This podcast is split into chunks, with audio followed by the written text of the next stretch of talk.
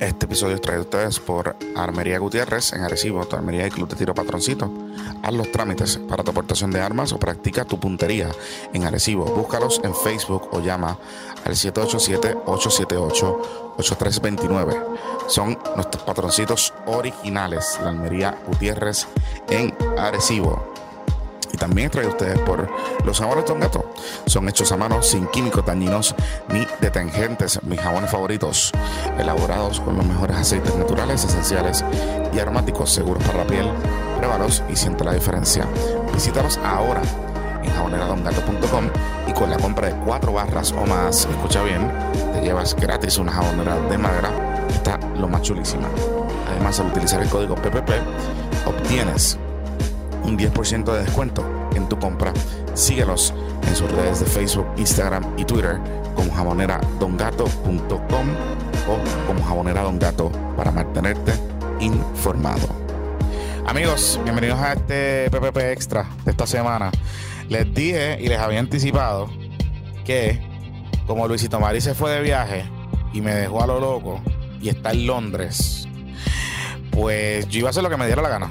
Así que hoy, un poco, vamos a darle la vuelta a este episodio y vamos a, traer unas perspectivas distintas, voces nuevas. Eh, y voces no tan nuevas, porque pues hay gente más contemporánea conmigo, pero hay gente más joven que yo hoy en el episodio. Así que hoy me acompañan dos jóvenes universitarios estudiantes que de hecho escuchan PPP. Este, así que pues me siento un poquito honrado.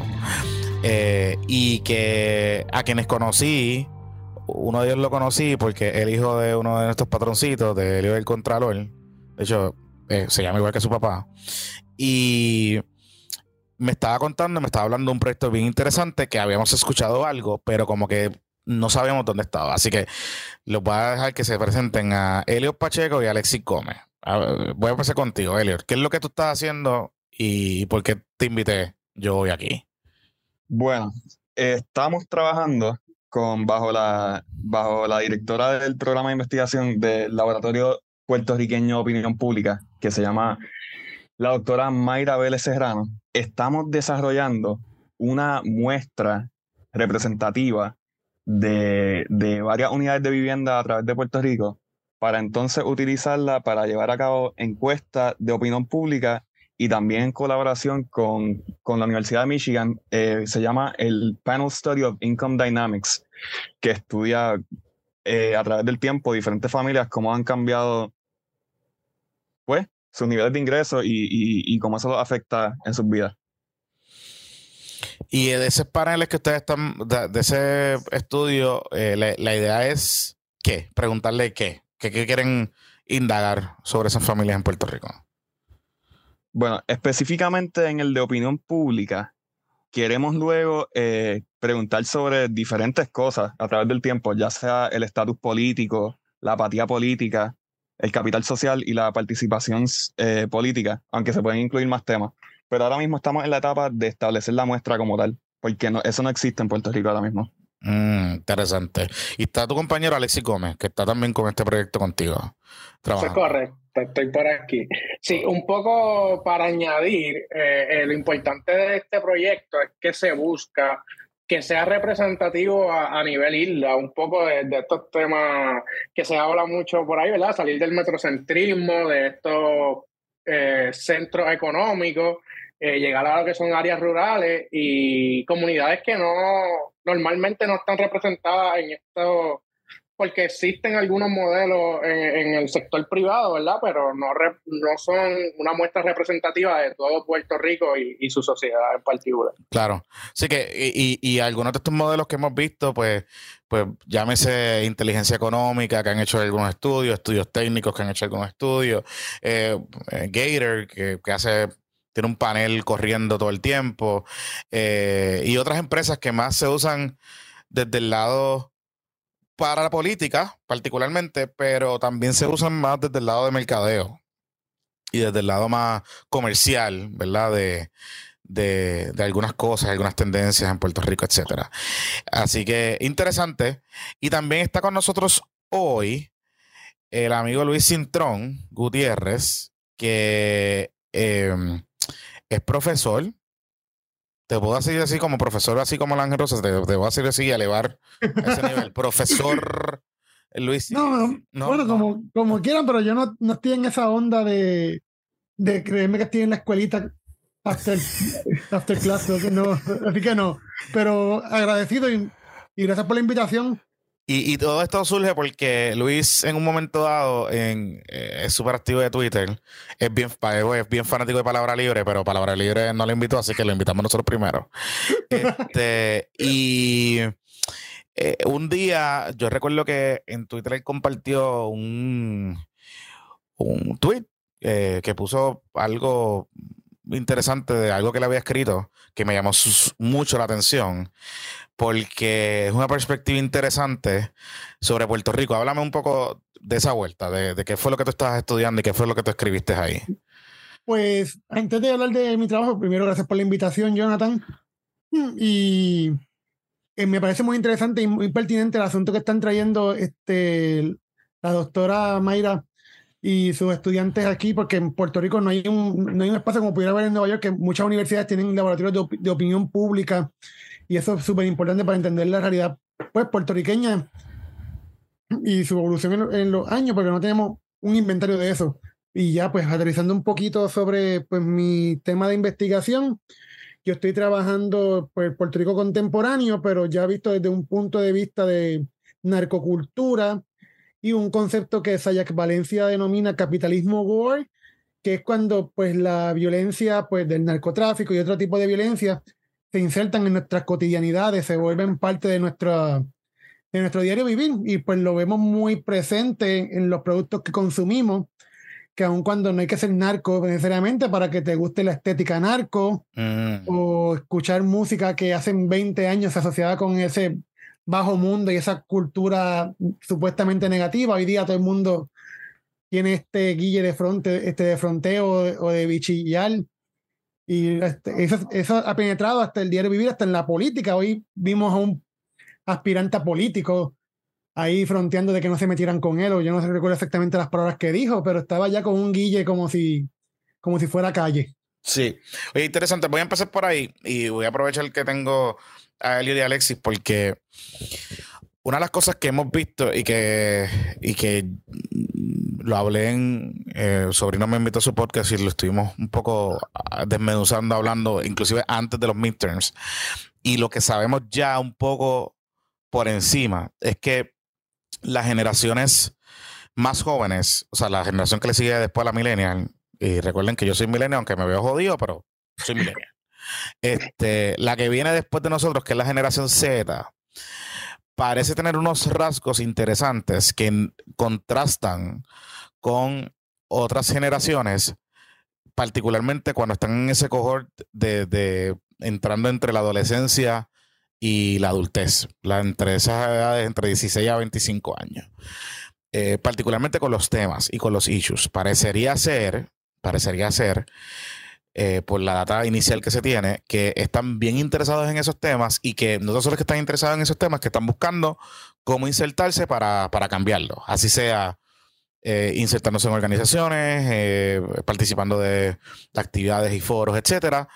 Pero a la misma vez también están participando de los procesos electorales. Y una de las cosas que vimos en los midterms en Estados Unidos fue como el Partido Demócrata esencialmente evitó el papelón de la pela que iban a coger, porque en muchos lugares en Estados Unidos la participación en la generación Z eh, salió en niveles históricos eh, eh, a votar, particularmente por candidatos y candidatas que tenían issues, ¿verdad? O que habían asumido como bandera sus issues, ¿verdad? El issue de de los derechos reproductivos de la mujer, el hecho eh, sobre el tema del ambiente, issues sobre temas de futuro, etcétera. Y en Puerto Rico parecería ser que algo está pasando en esa dirección, pero no sé todavía, quizás porque el ciclo electoral no ha empezado, pero no se ha materializado en, digamos, un poder electoral. Yo voy a empezar con Alex y con, y con Elliot. Ustedes dos, ¿cómo ustedes ven estos temas y cómo ustedes dialogan con sus pares, eh, ahora que están metidos en esta investigación, en este proyecto que es sumamente importante. ¿Cómo ustedes están viendo la, participación o cuáles son los temas que, les preocupa o que les, o que les molesta o que les interesa en, la política y en los hechos de, política pública? Pues yo creo que eh, eh, estoy de acuerdo en lo que dice. Yo creo que también es importante integrar el contexto. Un poco, yo empecé mi bachillerato en el 2016, eh, año de elecciones. 2017 viene María, eh, tenemos temblores, pandemia, interrupciones, y esto de una forma u otra, en el contexto de Puerto Rico, claro está, pues nos insertaba, queramos o no, en, en, el, en el, tema político. Eh, ya pasando del contexto, pues yo creo que, que sí, que esta generación, a lo mejor por las dificultades que hemos enfrentado, pues se está integrando a, a los temas político y la está analizando eh, en temas, te podría decir que yo estoy en la Escuela de Administración Pública a nivel graduado, eh, lo que es la equidad, eh, yo creo que el tema del aborto también es medular y se ve un movimiento mucho más progresista, sí hay esa, esa otra contraparte conservadora, pero pero mayormente progresista. Claro, un ambiente universitario, pero yo creo que los jóvenes van a integrarse y van a cambiar un poco la, política de manera interesante. Elliot. Sí, por esa misma línea, yo lo estaba pensando también más eh, cómo han cambiado los resultados desde el 2012 hacia acá. Cada vez ha ido disminuyendo el, pues, el poder de los partidos mayoritarios y, las personas de todas las edades están quizás viendo las cosas de una manera diferente y específicamente las personas, la, gente joven, y están utilizando el voto y su voz en las redes o en la calle para, para dejarse sentir. Y también, no lo vemos tan solo en Puerto Rico, sino allá en Estados Unidos también, los, los resultados preliminares eran como que 70-30 a favor de los demócratas en la edad de 18 a 29 años, algo así, que en, en todos los aspectos la, pues, la generación joven, generación Z, este, con las condiciones actuales en el mundo, pues ven que quizás la manera para, para, para, para adelante es medidas progresistas y, y, por esa misma línea. Y, y, pero a la misma vez, no sé si, eh, Luis, cuando, cuando hemos visto porque una de las cosas que hemos visto también es que parece ser que hay ideas progresistas, ¿verdad? Que los jóvenes están interesados, pero no tan solo están interesados en ideas progresistas. Vemos, por ejemplo, como Proyecto de Dignidad y otros partidos, o sea, sus, digamos, sus pares en, en, otros lugares del mundo, tienen un fuerte componente entre la juventud que está interesada también en esos temas. Hay una polarización a nivel, pues, de ya la sociedad se está yendo a los, a, los, ambos extremos, tanto para la izquierda como para la derecha. Él, como la vez de vía que uno la rompe y la bola para todos lados, pues es lo que está pasando con estas generaciones más recientes. Y uno lo puede ver, por ejemplo, en mi experiencia desde el salón de clase, tanto cuando di clase en Massachusetts como aquí. Eh, podía verse esa, polarización que señala este Jonathan, pues que sí, tenía estudiantes con un lenguaje bien progresista, que iban al salón de clase con unas t-shirts de, de AOC, de Bernie, etcétera, pero en el mismo espacio convivían y peleaban eh, personas que creían en que los inmigrantes eran un problema serio, este, los problemas económicos, que le estaban quitando los trabajos, o que hay una polarización en, función a la crisis económica que están viviendo muchos países del norte global, que están empujando a que, se, a que haya esta polarización que señala Jonathan que se van o para la derecha o para la izquierda. Ahí hay un enemigo nuevo o un, enemigo construido que, que pues está rompiendo para, para los dos extremos. ¿no? Hay, no, no, está encontrando un punto medio. Mm, que por eso yo creo que es el desgaste también del Partido Popular. Ya no hay un, punto medio. Ahí, ahí es que me, por ahí es que voy, porque parecería ser, porque Puerto Rico se define por ideologías de estatus, ¿verdad? Por nuestro estatus colonial, pues tienes el, los que pues, se identifican independentistas y pues usualmente limitan, militan en el PIB, aquellos que son estados libristas o colonialistas o lo que sea, o, en el mood que esté el PPD en esos años, pues están en el PPD, eh, y pues aquellos que son estadistas, pues están en el PNP. Pero obviamente esas contrapartes ideológicas no tienen referentes teóricos, ¿verdad? Porque pues no existen en quizás algún otro territorio, alguna colonia que tenga una situación similar, quizás tiene algún componente como eso, pero esa realineación ideológica me parece interesante porque parecería ser que algunos experimentos que se intentaron, por ejemplo, el PPR, el PPT en algún momento dado, que quizás estaban alineados en alguna dirección hacia el centro y a la izquierda, con algún relativo éxito, y que sentaron las bases para victoria ciudadana, digamos, en la izquierda, por decirlo así, centro izquierda, y eh, lo que es Proyecto de Dignidad ahora. Pero entonces no sé si, y, como ustedes lo ven, cómo, cómo eso está provocando inclusive que el partido independentista, o sea, los partidos hegemónicos tradicionales, el PIB, el PNP y el PPD, sientan un calentón, en el sentido de que ya no solamente la, la situación de estatus, ya, ya, el tema de estatus es importante, pero no es el tema que parece estar moviendo eh, a estas generaciones a votar como tal en Puerto Rico, sino que están pidiendo algo más, están buscando algo más. Eh, o a lo mejor todavía estamos como que en unas etapas de, de, conocer si eso, si eso se va a materializar así en el 2024. Este, yo, creo, yo creo que en las elecciones pasadas les, dejó claro a los partidos que, que el cambio de ideología de estatus a ¿verdad? esa ideología entre centro derecha, centro izquierda, eh, se está moviendo y creo que eh, ver el, Partido Independentista buscando alianza, cuando en su campaña anterior dijo que no había posibilidades de alianza, su candidato principal, pues creo que es una muestra de eso. De igual manera, eh, el Partido Nuevo Progresista también no lo ha hecho abiertamente, pero sí con, los proyectos y las medidas que ha, que ha apoyado, se ha movido hacia esa derecha y a pescar votos ahí. Eh, tenemos el, Partido Popular, ¿verdad? Que eso, pues, siguen aferrados al estatus y un poco apostando a ese centro, pero hemos visto el debilitamiento. Pero yo creo que sí, que esos partidos tradicionales y en específico con las elecciones pasadas se dieron cuenta de que el tema principal de la política puertorriqueña se podía mover del estatus.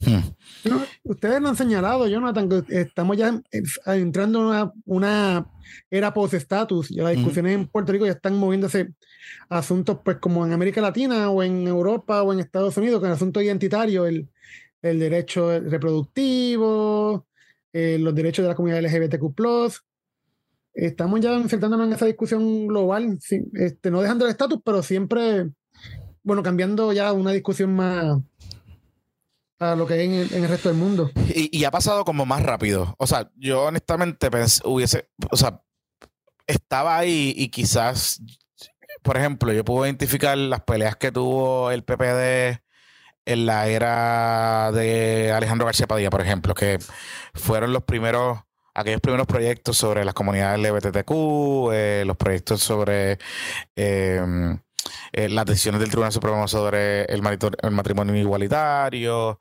eh, inclusive el, tema del cannabis y tal, que fueron como y, no fueron muy, muy pensadas porque pues, generaron un montón de debates y, y fue pues, horrible en términos de la polarización en la discusión. Pero a la misma vez anticipaban un poco hacia el futuro lo que iba a ser el surgimiento de un proyecto de dignidad, por ejemplo, ¿verdad? Este, que, por ahí apareció eh, y, ha cobrado demasiada fuerza, además de, las, de las cosas histriónicas que sabemos que tiene y los, y los elementos del punto de vista electoral como producto político que son muy buenos. Eh, o sea, que están diseñados ¿verdad? para atraer masas y generar opiniones.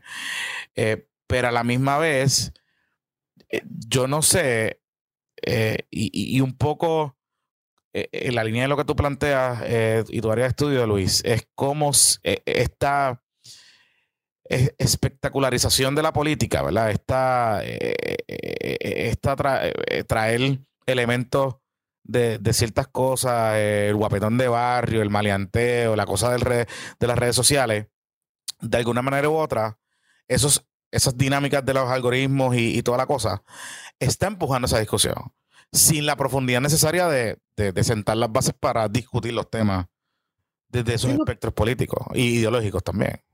No, claramente esto se ha convertido en una especie de, de commodity o producto de consumo que ya nosotros no estamos eh, pues, necesariamente analizando críticamente el asunto, sino que estamos ya pues, como en época de posverdad, que todo se va basando en, emociones y sentimientos fuera después de los raciocinios y los datos, pues las redes sociales y los algoritmos, pues al generar dinero con eso, nos venden estas discusiones y estas este, que muchas veces son triviales o que no afectan la cotidianidad, pero se construyen como un enemigo, se van construyendo un enemigo artificial para mantener viva una, eh, un motor económico por un lado y por otro lado, pues la propaganda política también. Eso que sí, que en cierta medida hay, una, hay un proceso de espectacularización de la política que está amarrado con estas nuevas eh, redes sociales, con el Facebook, con el Instagram, y vemos pues que los personajes más exitosos en tiempos recientes son esa gente que, que se vuelven como especie de TikTokers o influencers en,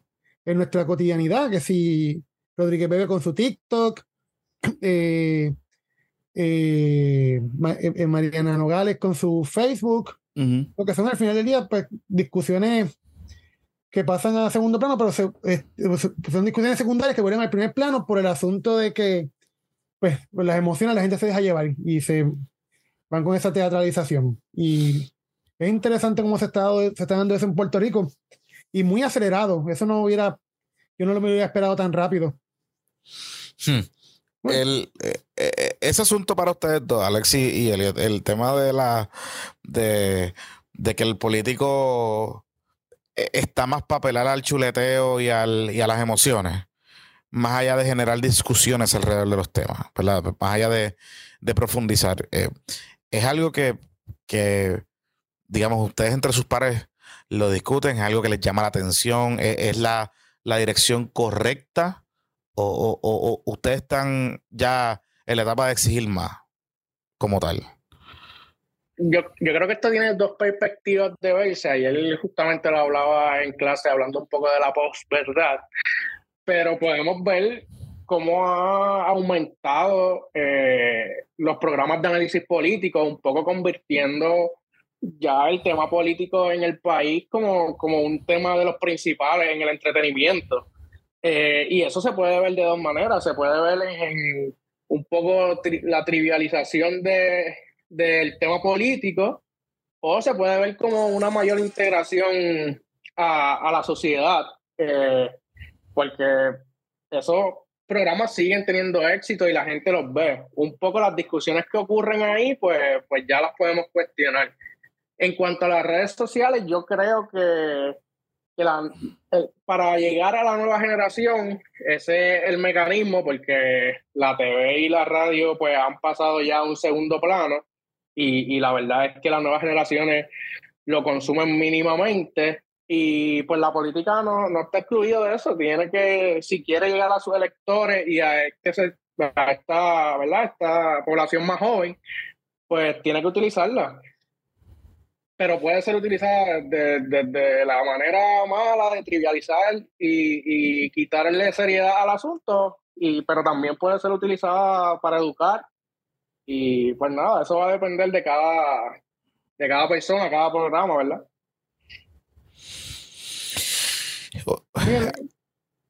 Luis. Disculpa, eh, eh, Alexis y Elliot, eh, les pregunto ya desde un poquito de, conocimiento, etcétera. Eh, ¿Qué plataformas usan la generación de ustedes? Porque por lo que he visto y cuando hablo con estudiantes de, de la edad de ustedes en clase, son, no están tan insertados tampoco en redes sociales, no usan TikTok, desconocen muchas veces eh, hasta elementos de la cultura digital como los memes. Eh, ¿Dónde ustedes creen que se están insertando eso, esa juventud en, el, en las redes sociales? Bueno, por, lo menos yo me considero entre, entre los últimos millennials, hay quienes ponen en el 98, en el 96, yo soy del 98, así que estoy, pero por ejemplo yo no, no estoy insertado en TikTok, yo primordialmente uso Twitter y, e Instagram, eh, y esas son las redes que más utilizo, además de YouTube y Apple Podcast. Sí, que, que estás bien metido en la cosa de los podcasts como tal. Sí, sí, yo también, también soy para librista, para librista y pues, hasta lo último. Adopta un fotuto.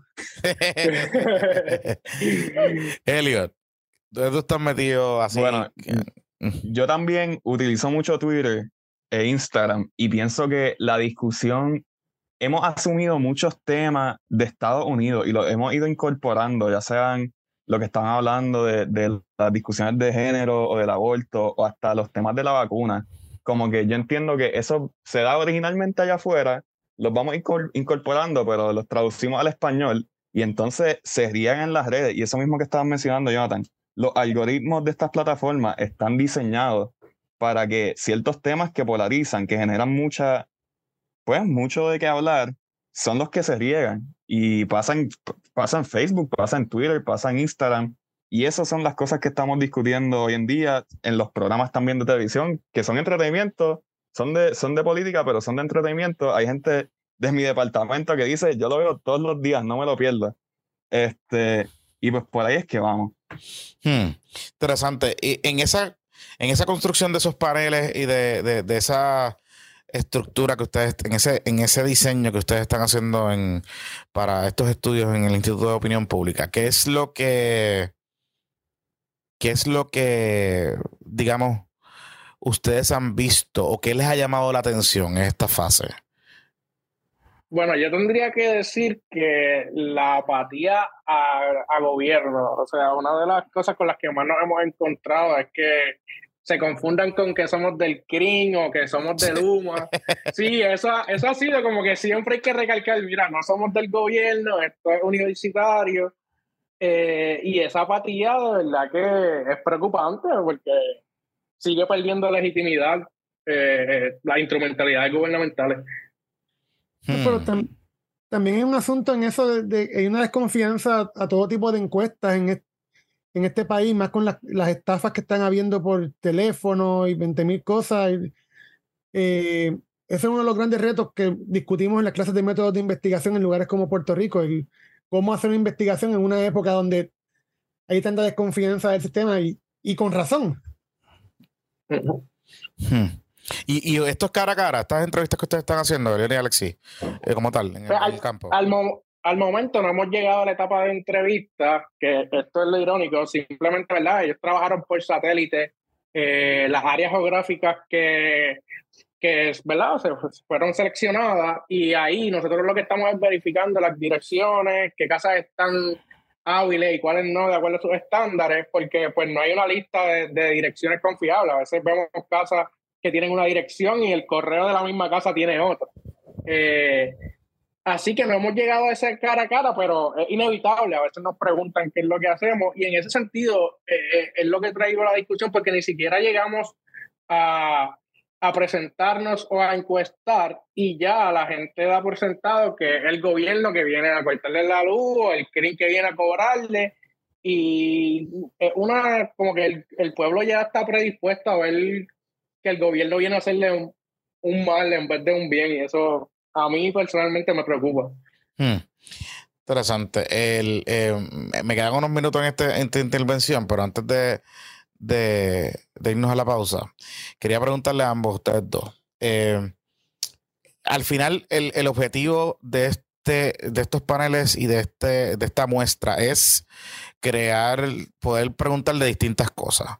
Eh, ustedes, este, esto se va, o, o el instituto va a producir información que va a ser pública eh, y que se puede utilizar, digamos, más allá de los medios de comunicación y quizás para la academia eh, y para la universidad, sino que también para, eh, digamos, industrias o sectores y saber lo que está pasando en el país.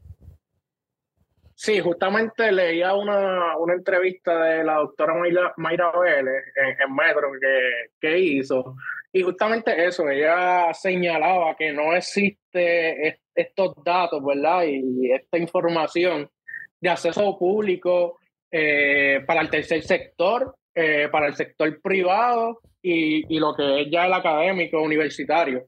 Así que sí, las miras de este proyecto son a crear datos e información para que, para que tanto el, el sector privado, el sector público eh, de gobierno y lo que es el tercer sector puedan tomar decisiones informadas y, que vayan en la dirección de las necesidades del pueblo. Hmm. Interesante. Voy a hacer la pausa. Cuando regresemos, voy a hablar sobre. Eh, voy a, partir, voy a abrir los voy a abrir los micrófonos también para algunos de ustedes que quieran hablar y quieran hacernos preguntas a los muchachos que están con nosotros hoy. Y también voy a hablar un poco, me voy a ir, vamos a irnos en el rabbit hole con con Luis sobre eh, lo que él ha escrito y atarlo a lo que pasó en el Partido Popular esta semana, eh, la discusión que se está dando con Luma, e inclusive con el tema de el anuncio de Trump que viene por ahí. Así que eh, voy a hacer una pausa. Cuando regresemos, seguimos con más aquí en PPP, esta edición de PPP Extra de esta semana. Este próximo segmento es traído ustedes también por TaxLex LLC, servicios de asesoría en recursos humanos y asesoría legal y contributiva, con también expertise en trámites para sesión contributiva bajo la nueva ley de incentivos contributivos. La licenciada de Vélez Quiñones te ayudará a estar en compliance y la puedes llamar al 787-313-2323 o al 787-943-8095. Puedes escribirle también a Quinones Ocasio Lo a gmail.com. Y también es presentado a ustedes por Eco Organic Boutique, una empresa puertorriqueña que vende de todo tipo de productos naturales y orgánicos para el hogar y para personas, niños, niñas y mascotas. En Eco Organic Boutique encontrarás las mejores marcas sin ingredientes tóxicos ni daños para el ambiente. Hmm, y están brutales. De hecho, los productos que venden para animales y para jóvenes están sumamente cool, los he utilizado y vale la pena. Así que apoye este negocio local, Eco Organic Boutique.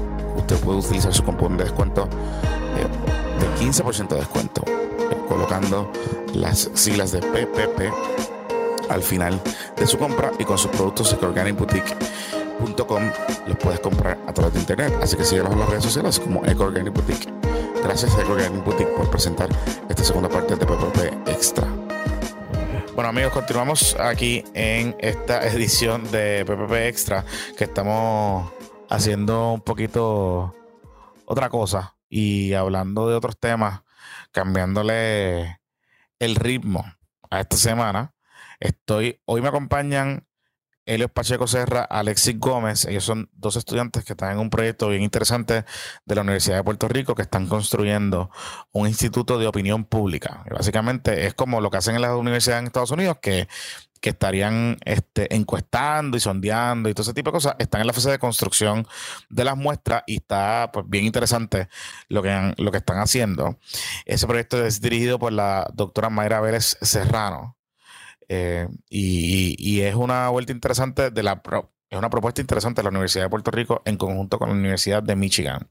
Y también está con nosotros eh, Luis Intrón Gutiérrez, quien es profesor y ha escrito sobre narcocultura y todas esas cosas así interesantes. Entonces voy a empezar por ahí porque el PPD estuvo como en una guerra extraña, que al final no pasó nada, porque ellos dicen que nadie perdió, que todo el mundo ganó.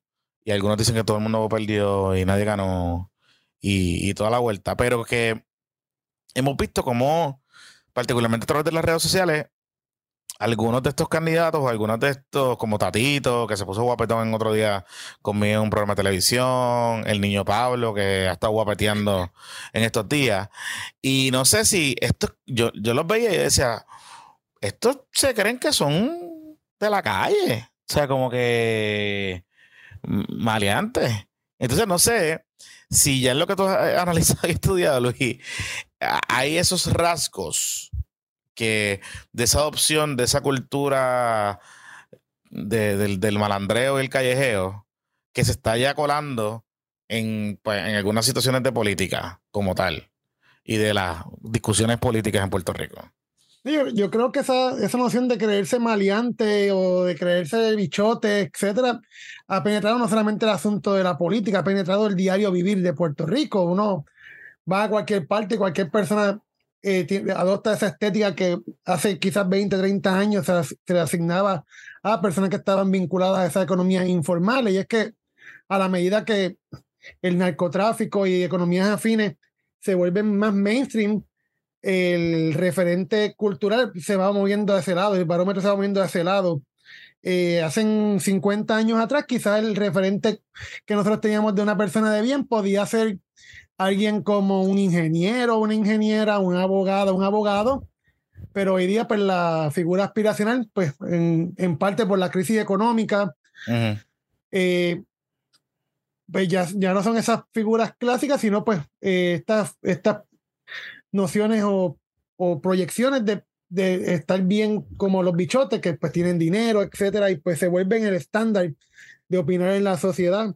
Y eso ha penetrado pues, en nuestra cotidianidad, lo vemos en los políticos que adoptan unos el, el performance de malianteo, o incluso cuando hacen campaña adoptan la estética, el reggaetón, etcétera. Eso que sí ha penetrado el diario vivir. Ese por ejemplo, la, la, las caravanas en las caravanas de, de Fortrax y, y todo ese tipo de cosas es parte de eso. Es parte, es parte de, esa, estética, sí.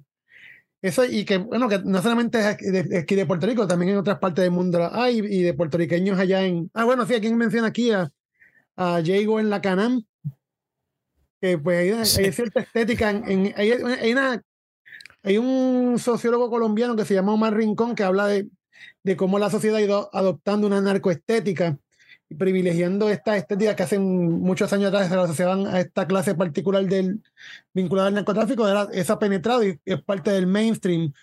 Lo que hemos, ya tenemos esa, estética en nuestra cotidianidad, ver las, caravanas de eh, Track, la, los jingles con, canciones de, trap y reggaetón, eso que es parte ya de nuestro diario vivir. Ya vivimos en una sociedad que se inclina en eso, que lo que Sayak Valencia le denomina capitalismo gore. Es un, mm. un, un, sistema pues que pues, la cultura está empujada por la economía y si la economía es informal, pues va a esa dirección, a, esa, a ese performance. Sí, que, que, que realmente al final, eh, cuando vemos que se utilizan canciones de reggaetón, que se utilizan un poco esos, esos discursos, eh, es, me presumo que los, los políticos quieren construir cercanía con, con, con, la, con la gente, ¿no? Este, como tal, o, o, o es otra cosa, o es más bien creerse cool. Ahí yo creo que hay de las dos cosas. el asunto de, de, de, construir una cercanía para, para retener los votos, etcétera. Y también hay un asunto de creerse, pues, bichote, de, de, vivirse la movie, el peliculeo, como ustedes dicen. Que sí, de hecho, los políticos eh, este, se han, han, usado artistas de reggaetón en tiempo reciente, como Ricky Rosselló con el Father y con Héctor, este, con el Bambino y toda esa gente. So que, que sí, que hay, hay, algo, de, hay algo de, de, las dos. Hay algo de, pues de crear afinidad con, con, su electorado, pero por otra parte también es el asunto de vivirse la movie mm. y el maleanteo. A mí me, me llamó la atención porque los políticos, en su inmensa mayoría, no vienen de ese, de ese mundo. O sea, no vienen de ese, de esos sectores ¿verdad? Que, que, digamos que son afines con ese con esa cultura del maleanteo. La mayoría de los políticos son blancos, de familias poderosas o de familias de clase media. Eh, eh, entonces, ¿cómo, ¿cómo, eso se traduce y se convierte más allá de la cosa electorera en, en adelantar política pública para esas comunidades y sacarlas de la imaginación, por ejemplo, como tal? Pues que, es que también los exponentes en tiempos recientes no son tan de, de los géneros urbanos o de esa narcocultura, no necesariamente están vinculados a la narcocultura, al, al mundo del narco, ni mucho menos, y no son tampoco de esa clase. Podemos ver desde Anuel AA, el mismo Bad Bunny. So que es que se ha vuelto referencial eso, un, como un enlace con la con pues con, con eh, es la, la, nueva etiqueta aspiracional en la sociedad, eh, tener estos lujos y pero al final del día no creo que en la, en la, clase política haya ese asunto de querer verdaderamente sacar a, la gente de la pobreza, eh, que más bien como crear una afinidad temporal por unos votos, una acción clientelista. Claro. ¿Y, y, y cómo eso es, o sea, a base de lo que tú has analizado y, y, esta teoría, cómo eso es positivo o negativo para una sociedad, digamos, como la de Puerto Rico?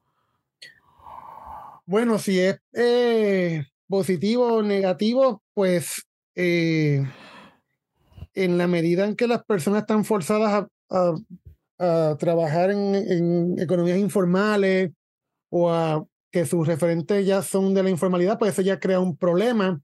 En los 90 nosotros tuvimos una, una crisis que pues una generación ya no la conocen o, la, no se les enseña que aquí en Puerto Rico hubo una guerra contra las drogas muy sangrienta.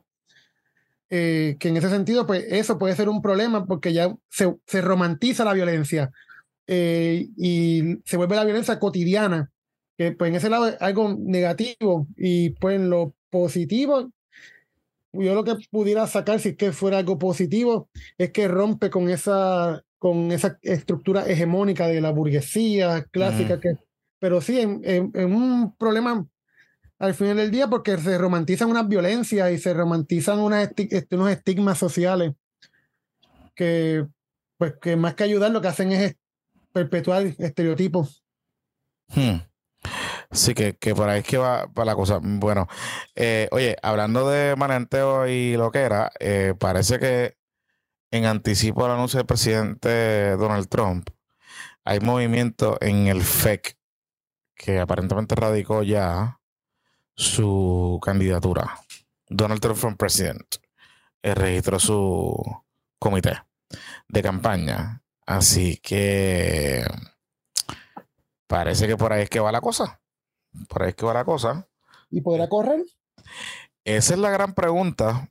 Esa es la gran pregunta porque uno pensaría que quizás, y digo, y es la teoría este, de algunos, eh, que, que es que él anticipando cualquier movimiento quisiera tener un poco de, de leverage y de tener una, arena política para forzar o tratar de amedrentar a las autoridades que lo pudiesen acusar como tal o no.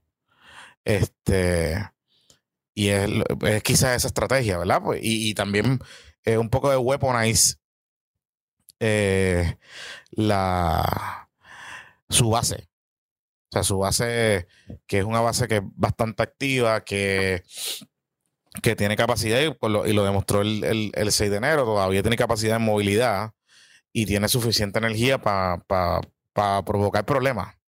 Provocar problemas. Pero está interesante, está interesante. Habrá que ver cómo reacciona el Partido Republicano.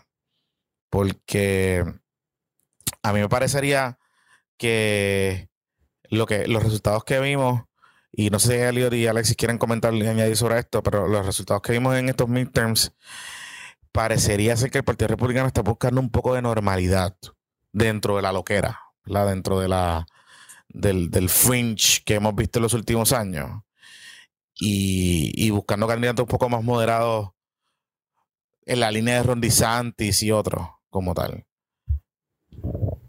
Bueno, eso mismo. Tienes candidatos como Ron DeSantis que en el 2018 ganaron por menos de medio punto y este año dieron una pela.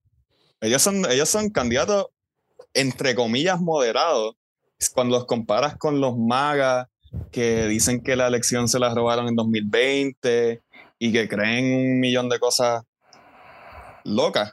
Pero si, o sea, todo apuntaba a que los republicanos iban a ganar este año las condiciones económicas, sociales, whatever. Pero nominaron candidatos magas. La cosa es que si en 2024 nominan personas moderadas, entre comillas, deberían arrasar, pienso yo. Mm. Yo también creo que, y perdona que te interrumpa, eh, pero el Partido Republicano queda con la etiqueta de Trump. Un poco Biden en su campaña sigue tratando de diferenciarse con él y, esa base. Así que creo que en el tema de campaña política, un poco sigue siendo contra el, Partido Republicano de Trump, más allá de los candidatos. Hmm. Interesante porque parecería ser, no sé, una de las cosas que, que ahora mucha gente que era trompista como que está mirando así de hecho esta semana Mike Pence dio una entrevista que básicamente le dio un bofetón en la boca le, trató de dar un puño en la boca a Donald Eh, en, digo, y es una entrevista que, claro, se da en el marco de un libro que le está sacando y es para promocionarse, pero pues eh, es bastante contundente, bastante fuerte, que me parece que va un poco también al corazón de ese partido republicano o ese sector del partido republicano que a lo mejor está buscando un poco de normalidad, entre comillas, eh, ¿verdad? Este, en teoría, pero sí, este, de hecho, aquí, tenemos aquí eh, allá en Brickell, parece que se va de pecho con Trump. Este, déjame, déjame darle, déjame darle el micrófono para que el muchacho se exprese. Este, ya está corriendo por Brickell, Derek. Déjame, déjame darle por aquí. Em, ya, ya, ya estoy corriendo, ya estoy corriendo, ya no, no te preocupes. Mira, ¿qué te parece?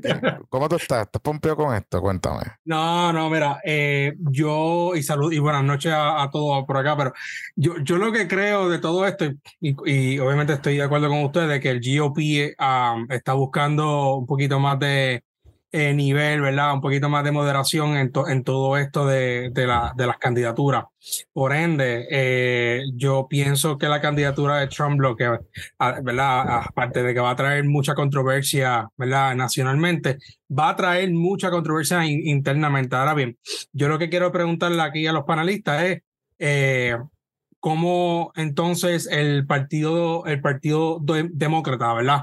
De alguna manera u otra, eh, con Biden o quien sea que, ¿verdad? Que estaría corriendo para, el, para la presidencia, podría mitigar este, este problema, porque Biden, ¿verdad? No, no, yo nunca creo, ¿verdad? Que la edad es, es un cierto tipo, ¿verdad? Una, una, un negativo, ¿verdad? Para, para cualquier persona, pero teniendo en cuenta la situación ¿verdad? médica que tiene el presidente, pues, pues hay, que, hay que tenerlo en cuenta. ¿Cómo ustedes creen que Biden o quien sea pudiera mitigar esto? Eh, el GOP, como, eh, eh, ¿verdad? como DeSantis, de alguna manera u otra, pudiera unir quizá a esa otra base del partido ¿verdad? que estaba con Trump para, para que se, para que se, ¿verdad? se vaya uniforme con, con, con, ¿verdad? con Tesanti, que podría ser ¿verdad? El, candidato oficial del partido. Eh, eso serían las preguntas ¿verdad? Que, que se tendría en mente. Ahora bien, desde de, una perspectiva de acá de, de ¿verdad? residente de Florida, eh, lo que te puedo decir es que eh, mucha gente de, que son fanáticos de Trump, que son ¿verdad? que se votaron por Trump en el 2020, eh, no quieren votar por Reino, o sea, por, por, lo, por los mismos. Y eso, y eso es una mentalidad que Trump ha podido eh, ¿verdad? Eh, hacer y crear. y eso sería entonces un, pequeño problema para lo que sería la moderación del, partido. pero definitivamente, en media 20 minutos, el, Trump dirá sí, ¿verdad? Que, que va para la candidatura y ahí entonces se formará la, eh, la, la, la, guerra interna. Jonathan. Mm. ¿Cómo ustedes lo ven? Lo voy a dejar con ustedes. Voy a empezar con ustedes. Eh, Luis. Pues yo, eh, yo no veo en el Partido Demócrata una figura emergiendo nueva, ni mucho menos. Al contrario, yo creo que la apuesta del Partido Demócrata es, apostar a que el Partido Republicano va a seguir siendo loco y que pues dentro de la locura ellos van a ser la, la opción más moderada pero sí, no estoy viendo, no, por lo menos desde acá, desde de mi regreso acá, no he visto un cambio en el Partido Demócrata, no he visto figuras emergentes en el Partido Demócrata. Eh, y he visto también una moderación en los discursos dentro del Partido Demócrata. Eh, quizás las discusiones que se estaban dando previa a la elección del 2020 ya se han ido engavetando un poco. Eh, que no, veo que hay una moderación en, todo, en todos los sentidos en los Estados Unidos en tanto político, este, en, eh, tanto para la presidencia como para los temas de la cotidianidad. Eh, yo pensé que iba a ser más radical el asunto del, de, de los préstamos estudiantiles y no, no pasó a, algo más radical, pasó a algo más moderado. So que siento que pues, el discurso se está moderando en los Estados Unidos en todas direcciones y que pues Oye, eh, el Partido Demócrata, o sea, el Partido Demócrata tiene sus guerras civiles internas. O sea, está, ¿verdad? Obviamente, e, esta facción un poco más progresista que quisiera mover el partido más a la izquierda, ¿verdad? Este, liderada por AOC, el otro, y, esa dinámica. Y, un poco se dan esas tensiones porque también está la vieja guardia, el all establishment que quizás el propio Joe Biden responde a eso, ¿no?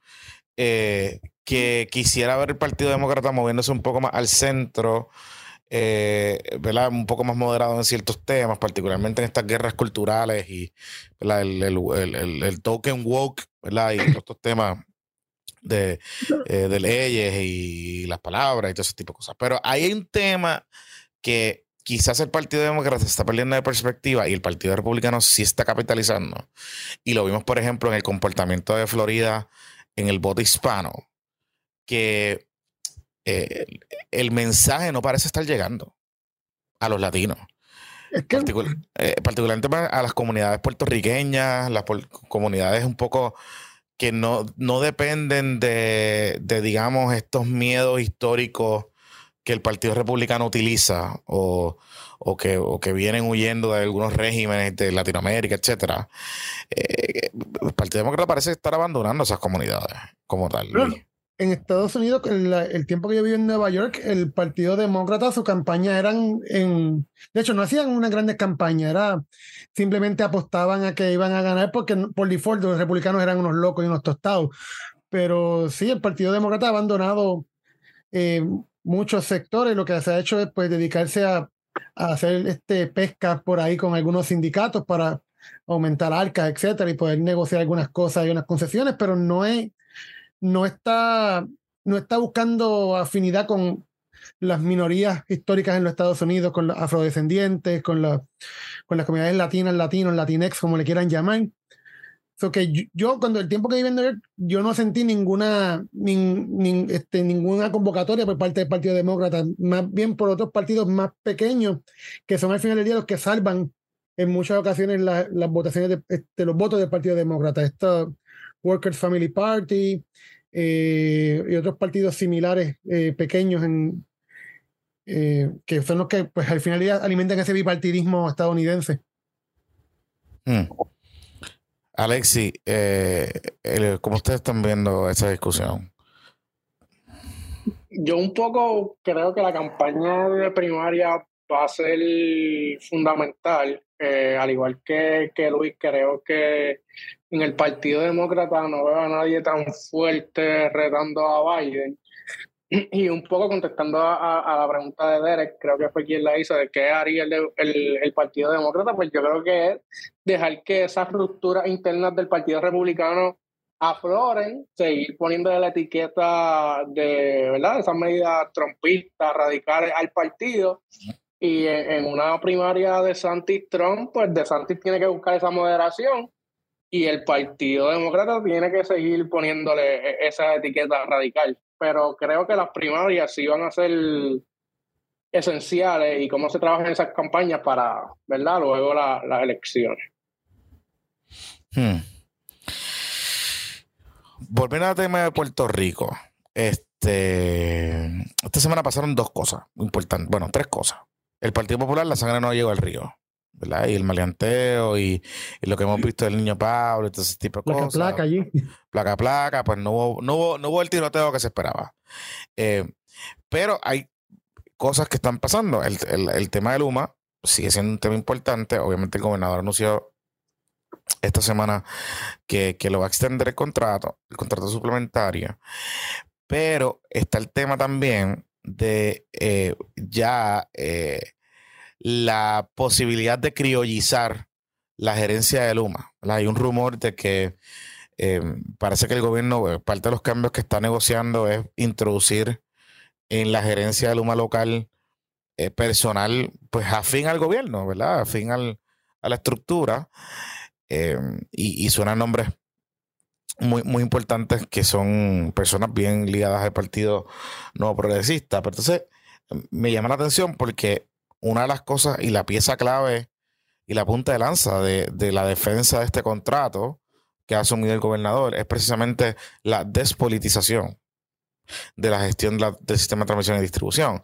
Entonces, como medio hay garete que de momento estemos viendo esta discusión, que es que ahora van a terminar en, en, manos de, que José Colón o, el otro. Yo escuché inclusive alguna fuente decirme que, que, el, que uno de los finalistas es José Ortiz, este, eh, todos vinculados de alguna manera u otra, ¿verdad? A, al partido este nuevo progresista. ¿Cómo ustedes ven esta discusión, Luis? Voy a empezar contigo. Pues en el caso de, de lo del, de Luma en particular, pues es una es la continuación del Partido Nuevo Progresista tratando de construirse como partido único, como partido hegemónico en el país. Ya pues con el pasar de los años y con las elecciones, los triunfos electorales que han tenido, lo que están haciendo es consolidando el poder, sabiendo que pues que están, que van a tener que compartirlo a la larga pues van a tratar de quedarse con las instituciones con lo más que puedan. Y pues Luma es uno de esos ejemplos. Despolitizarla, que era despolitizarla para esa gente? Sacar a la oposición que estaba dentro de la, de, la UTIER, sacar a los, a los sindicatos para atraer a, su gente. So que en ese sentido, pues la criollización, más que, que ser algo, eh, pues un cambio gerencial, lo que sea, es algo meramente cosmético. No creo que, que eso al final del día resuelva las cosas a menos que eso traiga una memoria histórica, pero no creo que eso al final del día se traduzca, porque pues, el PNP siendo el PNP va a sabotearlos o sabotearse ellos mismos. Sí, el PNP es muy experto en eso. Alexi, ¿cómo ustedes ven esta situación? Eh, pues yo creo que la deficiencia de Luma sigue estando en el contrato sobre de quién esté. Vamos a seguir teniendo los mismos problemas. Concuerdo con Luis de que el PNP tratando de de alguna manera mantener el poder dentro del gobierno. Y en el tema de que vi que anunciaron las barcazas que van a venir, que pueden tardar de uno a seis meses para el tema de generación, creo que también eso es importante porque la medida en que le quitemos la excusa a Luma de que las fallas están siendo en generación, pues va a venir un calentón peor para Luma, porque entonces tendríamos claro el problema, o cuando haya apagones, ¿verdad? El, problema va a ser transmisión, como, como fue el apagón pasado. definitivamente. Y, y, y, y, es el asunto aquí. Obviamente han tenido un poco de excusa entre Fiona, el tema de la generación, las fallas que han ocurrido, eh, eh, ¿verdad? En algunas de las plantas que algunas están en un mantenimiento preventivo, etcétera. Pero no hay intención de quitarle el contrato. Ese es uno de los temas aquí. Y obviamente, la aunque ellos no digan que los fondos federales de la reconstrucción del sistema energético no dependen de Luma, claramente están atados a Luma. O sea, uno escucha las expresiones de la Secretaría de Energía refrendar el contrato, la propia Junta de Control Fiscal, hablar de regañar en estos días otra vez a, la, a los legisladores y, y al gobierno sobre algunas medidas que se estaban discutiendo sobre este asunto. Claramente hay una presión. Claramente el gobierno federal, eh, muy probablemente cabildeado por estas empresas y por este consorcio, le ha puesto una tranquilla al gobierno local. Y, vamos a tener que quedar con Luma, ¿verdad? La, cuestión es cómo, desde el punto de vista político, tú te salvas. Que es lo que yo no logro todavía descifrar y entender de, de la defensa que el gobernador ha asumido sobre el contrato de Luma y las gestiones de Luma, a menos que es lo que muy probablemente yo puedo pensar, que ellos hayan estado encuestando su base eh, muy de cerca y que ellos entienden que tienen un buffer lo suficientemente grande que le esté respondiendo a defender a Luma. Porque pues esa gente odia a Lutiel y odia la autoridad eléctrica. No sé. Eh, es algo es lo único que puedo pensar, porque pues tú tienes, por ejemplo, a la potencial contrincante política tuya, que es Jennifer González, hablando mal de Luma. Tienes a líderes importantes del PNP hablando mal de Luma. Tienes, tienes muchas cosas ahí que, que de cara a un panorama político complicado e incierto, no sé cómo tú navegas eso. De cara Para mí, para mí es un planteamiento político incorrecto, porque de verdad que yo, yo estoy igual que tú, no entiendo cómo, cómo el gobierno toma la decisión de salir en defensa del humo, porque políticamente les afecta y un poco tienen al sobreviviente, como usted le llama, Fermín, mm. para echarle la culpa de cualquier cosa que, que puede ser un candidato que tú puedes cambiar. Eh, y, y, entonces mantener al gobierno como un ente fiscalizador, tras que sería bueno para la sociedad, yo creo que le ayudaría políticamente al gobierno. Así que yo un poco estoy en, el mismo en el mismo pensar tuyo de que no entiendo cuál, es el análisis político de, este contrato. Yo tampoco, yo tampoco entiendo y se me hace también un poco difícil eh, comprender la situación cuando los apagones constantes generan un problema económico en el país, las pérdidas que tienen los pequeños comerciantes y los grandes comerciantes también, y no se traduce eso en una indignación por parte del sector privado, al contrario, es como muy sumiso en, en, el asunto de la energía eléctrica, eh, cuando aquí han habido pérdidas millonarias en el sector privado. Eso que a mí me, me, es completamente incongruente sociológicamente hablando para entender esto. Es, es casi una locura. Sí, sí, y, y, y, es un poco también ¿verdad? Ese double down que está haciendo el gobierno, no sé, eh, eh, eh, un poco también haciendo gaslighting y maleanteo, ¿no? y esta teoría de que, ah, es que antes la cosa estaba mala y ahora pues con los humanos es que está bien, pero está mejor.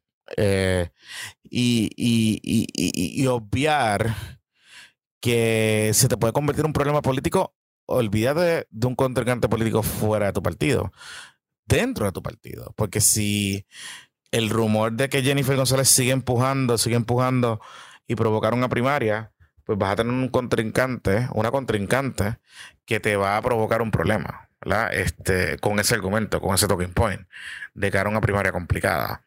Así que, eh, pues, obviamente es como medio complicado el asunto y eso se combina pues con con los rumores de investigaciones que hay en estos días eh, más allá de, los familiares del gobernador, pues hay un tema ahí importante que salió hoy sobre unos allanamientos, información que se están pidiendo sobre la ex gobernadora Wanda Vázquez Garcet, que vaya usted a saber lo que vaya pueda salir ahí, ¿verdad? Con, esa situación y, el problema que eso pueda provocar. Así que eh, está complicado, está complicado el asunto.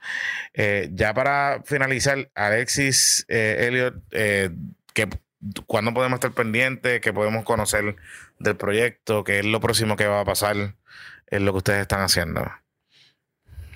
Bueno, la vista a largo plazo es llevar a cabo una, eh, una encuesta longitudinal, que es básicamente hacer la, encuesta de opinión pública cada dos años por, el, por lo que dure.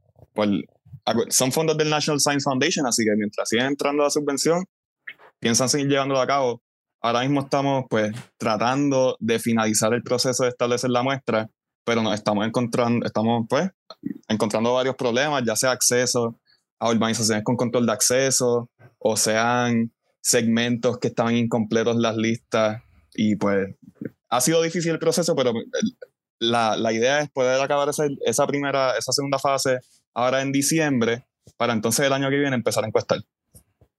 Hmm. Sí que está, está, interesante la fase, Luis. ¿Dónde te leemos? ¿Dónde leemos un poco más de lo que tú escribes? Este, ¿qué, qué estás haciendo? ¿Qué vas a estar investigando? ¿Dónde te pueden pues, seguir en pues, Twitter? Pues me pueden conseguir en Instagram por l.cintrong787. En Twitter, no me acuerdo de buscar, que no, como nunca me salió a mí mismo, no lo sé, este, pero este, voy a buscarme rapidito aquí. Es Luis J. Cintrón 787 en Twitter. Ahí pues yo pongo, eh, he puesto varias cosas de las que he estado trabajando, una columna que recientemente publiqué sobre pues la narcocultura en Puerto Rico. Y si me buscan en, en mi mismo Twitter, tengo mi página de mi perfil académico que pueden acceder a artículos y papers. Tengo un paper sobre maleanteo y memes en Puerto Rico. Está bueno. Hay, hay, un par de cuentas que sigo en Instagram de maleanteo y memes que son buenísimas. Tan pues chulísimas. Este está enfocado más en, los memes de Bayamón y cómo se construye Bayamón como un narcopueblo. Ah, cómo, cómo se construye a Bayamón como un narcopueblo. Está cool, está interesante. Este, así que nada, gracias a los tres por, por acompañarme esta, en esta edición de PPP Extra. Ustedes por la sintonía. Nosotros regresamos el domingo, ya obviamente pues esperando eh, pues las reacciones a, al anuncio de Donald Trump, eh, algunas evoluciones de esta semana. Ojo, que sí puede haber movimiento en el Departamento de Educación.